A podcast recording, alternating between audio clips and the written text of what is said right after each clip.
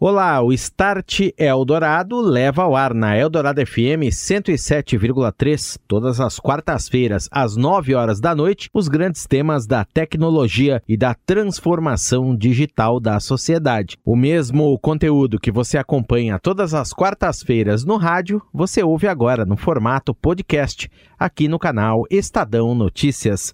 Eu sou Daniel Gonzalez, este é o Start Eldorado. Start Eldorado. Oferecimento NEC, tecnologia para sociedades conectadas, seguras e protegidas. É disso que o Brasil precisa. É isso que a NEC faz.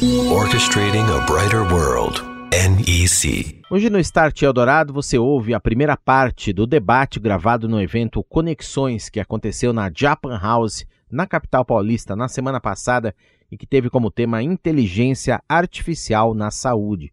Reunimos profissionais de ponta nesta área que falaram sobre a tecnologia, que atua como ferramenta de suporte e análise de dados com a ajuda de algoritmos e alto poder computacional, tudo para auxiliar o profissional de saúde, possibilitando diagnósticos precoces, detectando condições que os olhos humanos muitas vezes não enxergam e fornecendo informações para a tomada de decisões mais rápidas e assertivas na jornada dos pacientes. O tema também envolve o aumento na abrangência do atendimento. Pelo lado das instituições, mais profissionais são munidos com informações necessárias para diagnósticos rápidos e precoces. Já pelo lado dos pacientes, mais pessoas podem ser alcançadas com tecnologia de ponta em localidades desprovidas de especialistas. Este debate reuniu Felipe Veiga, diretor médico de TI e imagens médicas e também da área de inteligência de dados do Hospital Sírio-Libanês, Edgar Rizati, diretor executivo médico, técnico e de negócios B2B do grupo Fleury, Marcelo Tsuji, médico e diretor executivo do Hospital Japonês Santa Cruz, e Cristiano Blanes, diretor de inovação da NEC no Brasil. Você acompanha a partir de agora. Começando com o Dr. Felipe, Doutor, eu queria que o senhor nos compartilhasse, então, como que o Sírio Libanês, que é uma instituição de ponta, vem trabalhando com essa transformação digital, qual a importância dela no cenário que ainda atravessamos, como eu disse, de crise, como o Sírio Libanês vem incorporando alta tecnologia na sua rotina. Bem-vindo. Muito obrigado. Primeiro, eu gostaria de agradecer à Japan House por sediar esse evento aqui, a realização pela Rádio Eldorado e a NEC. É, acho esse tema extremamente interessante. A gente tem hoje mais uma ferramenta que está chegando ao, aos, ao, acesso dos nossas equipes de médicos, é, profissionais de saúde e aos nossos pacientes, que é essa a inteligência artificial. Né? Então, a gente fazer um uso consciente dela e a gente aproveitar essas novas formas de, de, inovar na área da saúde que é que necessita dessas inovações, como bem dito, e foi é, modificada pela área de pela, pela pandemia. Né? né? Ficou evidente o quanto que a área da saúde é, tem a crescer e tem oportunidades em relação a, ao uso de inteligência artificial. O, o sírio-libanês ele usou uma estratégia de é, divisão, então a gente tem é, grandes áreas de negócios no sírio-libanês em que nós estamos aplicando ela. Então é, é muito ligada com a área de negócio que nós estamos utilizando. Né? Então, de maneira é, bem resumida, a gente tem uso com parceiros startups, então que a gente utiliza isso para nossas áreas de negócios, que fazem as conexões, mas também é, nós temos desenvolvimento in-house de, dessas tecnologias, né? Com apoio de parceiros. Então a gente usa basicamente em três macro áreas essa divisão. Então, a primeira área que nós utilizamos é a área de saúde populacional. Então, estamos falando de é, um novo business do Sírio Libanês que a gente afeta é, os pacientes antes deles terem a doença, na né? parte de prevenção, que acho que faz parte muito da, da nossa visão é, de, de, qualidade e cuidado. Né? Então a gente tem o, o, acesso de saúde populacional. Eu quero prevenir a doença. Eu quero atacar isso antes de que algo aconteça. Eu quero engajar aquela pessoa com maior risco sem que ela mesma saiba. Né? Então como eu engajo ela em relação a isso? A outra vertente que nós atacamos é a parte de administrativa. Então, como que eu melhoro os processos administrativos que nem sempre são evidentes para os nossos pacientes? Então, desde a forma de pagamento, a forma de agendamento de exames, a forma de agendamento de consultas, né? Como que eu utilizo a inteligência de dados em relação a esse aspecto? E por último, é, a parte de assistencial, que é o nosso core business, é, é o diferencial que nós temos no Sírio-Libanês de, de qualidade, de como que eu utilizo isso para melhorar ainda mais a nossa qualidade, ampliar a nossa diferencial em relação à qualidade, como que eu coloco isso junto com o aspecto de evitar erros, né? Então, e a pandemia foi muito, muito frutífera em relação a isso, no sentido de que nós fizemos parcerias e uma coisa que não é tão frequente, que a gente tem medo de fazer na área da saúde, que é o compartilhamento de dados. Né? Então, a gente é, cedeu nossos dados de maneira anonimizada, seguindo a, a, legislação, junto com os parceiros, incluindo o Fleury, que, é, que, que, que, pudessem utilizar, e outros parceiros poderiam desenvolver é, algoritmos de inteligência artificial para impactar esses, é, esses doentes. Né? Então, tal como o HC compartilhou e fez é, projetos que utilizou grandes parceiros para detectar Covid, detectar risco de Covid. É, nesse caso, nós fizemos também compartilhamento desses dados, que eu acho que é uma das coisas que é fundamental para o futuro da saúde. Como é que a gente utilizar isso e fazer parcerias com a indústria, incluindo né, que outras indústrias de transformação, como que é, a gente compartilhar o que a gente tem dentro de casa para que outras pessoas consigam usar. Uma visão bastante interessante, mais open do tratamento desses dados. Passa a palavra aqui para o doutor Edgar Risati, que é do Grupo Fleury. Como é que foi na, essa experiência na pandemia na área de diagnósticos e também tem isso incorporado no seu negócio?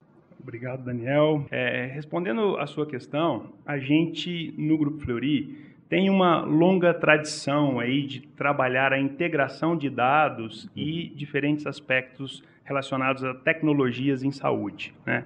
O, o nosso é, sistema de informação ele é, é construído internamente é, e nós temos todas as nossas é, quase 300 unidades de atendimento e, e, e, em todo o país, né, de Nordeste ao Sul do país e os é, mais de 30 hospitais em que a gente presta serviço, sendo o, o, Hospital Sírio-Libanês, um dos nossos grandes parceiros na área hospitalar, como o Felipe mencionou, nós temos é, todos esses dados é, já é, integrados é, e é, é, disponíveis. Com toda essa evolução né, mais recente e, e, aí essa aceleração que aconteceu com a pandemia, é, nós temos trabalhado é, essa questão de tecnologias, digitalização dos dados, de uma maneira mais abrangente, incorporando cientistas e engenheiros de dados como pessoas importantes nas equipes multidisciplinares de saúde, entendendo ah, as necessidades é, é, dos nossos pacientes, entendendo as necessidades do negócio, e, e dessa forma a gente tem é, conseguido trazer uma visão ali é, bastante focada no que a gente precisa desenvolver. As possibilidades são muito amplas, mas a gente tem que criar ações estruturantes para permitir é, uhum. que é, essas interações e essa evolução aconteça. nós trabalhamos na formação de uma ação estruturante que é um grande repositório de dados, que é chamado normalmente de Data Lake, né, em que a gente tem é, ali um conjunto muito grande de dados, mais é, é de 2 bilhões e meio de resultados de exames. É um conjunto significativo para qualquer é, ação aí relacionada a ferramentas de inteligência artificial. Como a gente sabe, inteligência artificial ela é baseada em dados a é, migração desses dados para a nuvem é um elemento importante aí para a gente conseguir, é, do ponto de vista operacional, lidar de uma forma melhor com os dados. E para a gente trazer benefício para os pacientes, a gente tem feito isso por meio de parcerias com startups, com universidades, pesquisadores. E uma das parcerias que você chegou a mencionar, nós firmamos com uma startup israelense chamada iDoc, que nós colocamos uma ferramenta de inteligência artificial que hoje está presente em todos os, os tomógrafos do, do Grupo Fleury, que permite identificar precocemente exames que tenham a suspeita de embolia pulmonar, que é uma condição em que se forma um coágulo nos vasos do pulmão, e se ela não for é, rapidamente diagnosticada e tratada, ela pode é, evoluir para é, complicações muito significativas e pode evoluir para óbito. Né? Então é importante que esse diagnóstico seja feito, e mais do que isso, que ele seja feito de forma rápida para que as medidas sejam adotadas com a maior rapidez possível. A gente estabeleceu é, essa parceria lá desde, mil, desde 2019. Fizemos um projeto de uma validação bastante extensiva, com mais de 4 mil casos aí que nós é, trabalhamos é, nos experimentos para ver como é que essa tecnologia funcionaria nas nossas mãos. Tivemos uma experiência bastante positiva nessas pesquisas, experimentos de, de validação. Identificamos é, cerca de 180 casos é, desses mais de 4 mil pacientes, metade dos quais eram é, eventos graves, em que fez bastante diferença essa identificação precoce. É, o, o, nosso médico ele é, entra em contato com o médico assistente de modo que as medidas possam ser tomadas com a maior rapidez possível. Uma vantagem adicional desta tecnologia é que ela pode identificar aquelas situações, porque ela roda continuamente, né? E ela pode identificar aquelas situações que não vieram com a suspeita de tromboembolismo pulmonar. O paciente veio fazer uma tomografia por um motivo ou outro qualquer, uma tomografia de tórax, não, o médico não estava pensando na hipótese de tromboembolismo pulmonar, e ainda assim o algoritmo vai lá e aponta que tem, faz com que essas medidas sejam tomadas de forma precoce, evitando é, complicações. Está de volta o Start Eldorado aqui na Eldorado FM, hoje falando sobre inteligência artificial na saúde. Nós estamos te mostrando o debate que fez parte do evento Conexões Japan House, gravado na Japan House aqui em São Paulo na semana passada, e que reuniu para falar deste assunto profissionais de ponta na área. Neste segundo bloco você vai ouvir o médico Marcelo Tsuji, diretor executivo do Hospital Japonês Santa Cruz, e também o diretor de inovação da NEC no Brasil, Cristiano Blanes. Confira passar a palavra agora para o Dr. Marcelo Tsuji. Eu queria que o senhor também comentasse conosco como que o Hospital Japonês Santa Cruz vem incorporando transformação digital nas suas rotinas hospitalares, que tipos de ganhos a instituição já obteve com alta tecnologia no dia a dia. Obrigado, Daniel. Obrigado à Japan House pelo convite. Nós somos um hospital né, de porte médio, né? Então, é, quando a gente fala em inteligência artificial, né, como os doutores é, Felipe e Edgar explicaram, nós precisamos de uma, é, de uma quantidade muito grande de dados, né? E gente, nesse ponto a gente tem algumas limitações, né? Então, por isso, né, nós recorremos a parcerias, né? E como nós somos um hospital japonês, né, de origem japonesa, nós temos muitas parcerias com o governo japonês e com empresas japonesas, né? Então, é, por exemplo, o que posso falar é no caso da endoscopia, né? A endoscopia, como todos sabem, né, os melhores equipamentos são equipamentos japoneses, né? Inclusive a colonoscopia foi inventada no Japão, né, por médicos japoneses. Né? Então nós temos uma parceria, posso falar o nome, né, com a Fujifilm, né, que é uma empresa japonesa, né? É, então nossa a nossa área de endoscopia, quando tem um equipamento que é lançado na Fujifilm lá no Japão, é, ele primeiro é enviado para o nosso hospital antes do que para os outros hospitais, né? E a Fujifilm está desenvolvendo agora, ela tem já na verdade um, um algoritmo de inteligência artificial para detectar pólipos é, suspeitos, né? Então, é um projeto que a gente está implementando agora no nosso, nosso centro de endoscopia, né? Na, especificamente em colonoscopia, né? Mas com essa parceria com a Fujifilm, né? Usando a base de dados deles, né? Que é monstruosa, né? Que eles têm dados no, no mundo inteiro em colonoscopia e endoscopia. Então esse é um, acho que é um projeto importante que nós temos, né? Que acho que vai criar vários ganhos para os nossos é, pacientes, né?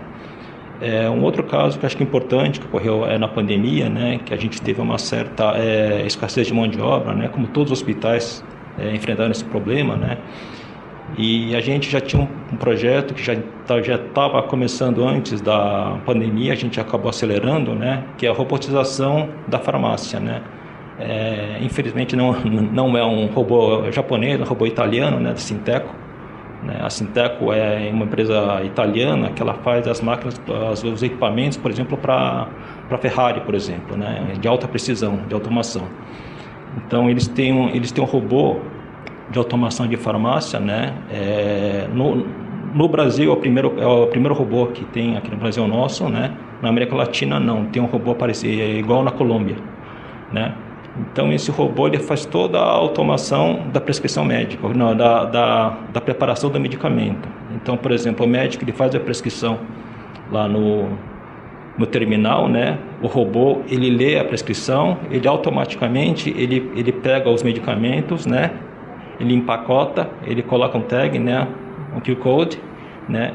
E deixa preparado para prescrição. Aí é levado lá para o paciente, terminal de beira-leito, né, que faz a leitura do, do código né, e faz a prescrição. Então, todo esse, esse processo automatizado para dar segurança máxima ao paciente. Né? E esse robô, ele tem uma inteligência artificial incorporada nele, né? porque é, ele, vai, ele vai acumulando as, as prescrições médicas do nosso hospital, de cada hospital, né? E aqueles medicamentos que são mais utilizados, ele automaticamente ele deixa é, na frente para facilitar a prescrição, né? A coleta dele. Então, na verdade, esse robô já está funcionando né, no nosso hospital, ele já está em pleno funcionamento, né? Isso aumentou muito a produtividade da nossa farmácia, a quantidade de erros de prescrição caiu muito, né? Então, esse acho que é um, é um exemplo clássico, né? Do que a inteligência artificial e a digitalização pode fornecer em segurança do paciente e em produtividade, né? Alguns projetos é, futuros, né, que, que nós temos com, a, com, algumas universidades japonesas, né, principalmente a Universidade de Tsukuba, né, que é o centro de tecnologia do Japão, né, um dos principais centros do, do Japão, né, nós temos uma parceria já cinco anos com eles, né, de troca de, de, de médicos. Nós enviamos médicos para a Universidade de Tsukuba, né, para serem treinados porque o nosso projeto estratégico agora é na área de oncologia, né? Nós recebemos uma grande doação do governo japonês para criar um centro de oncologia, né? E eu acho que essa é uma área que a inteligência artificial pode ajudar muito, né? Então nós estamos desenvolvendo algumas parcerias com universidades japonesas é nessa área. Obrigado. E agora a gente termina essa primeira rodada aqui com o nosso convidado, Cristiano Blanes, diretor de inovação da NEC. A gente viu aqui que a senha é trabalhar tecnologia com os profissionais de ponta, tudo interligado com dado e o dado alimentando esses sistemas de inteligência artificial. Queria o seu comentário aí com as últimas tecnologias é, que a NEC, inclusive, também fomenta, também trabalha a respeito desse assunto e orquestra também a respeito desse assunto. É sempre um prazer estar aqui né, na Japan House, junto também com o nosso parceiro Eldorado.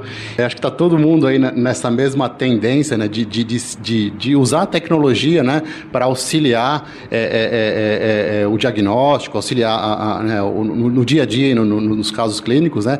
Eu queria contar um pouquinho da história história, da, a NEC é uma empresa centenária, né, uma empresa japonesa centenária, e, e, e as nossas interações relacionadas à inteligência artificial começou na década de 60. Né? Então a gente é, imagina lá na década de 60 pensar em inteligência artificial. Né? Então naquela época a NEC estava desenvolvendo é, desenvolveu um algoritmo que fazia a leitura de caracteres. Né? Então a partir da escrita ele conseguia digitalizar aquilo para fazer um, é, uma triagem de postal e tudo mais. Então, e a partir daí outras aplicações foram aparecendo, com a parte de biometria é, é, e mais tarde a questão ligadas aí a diversas áreas, incluindo a área da saúde. Né?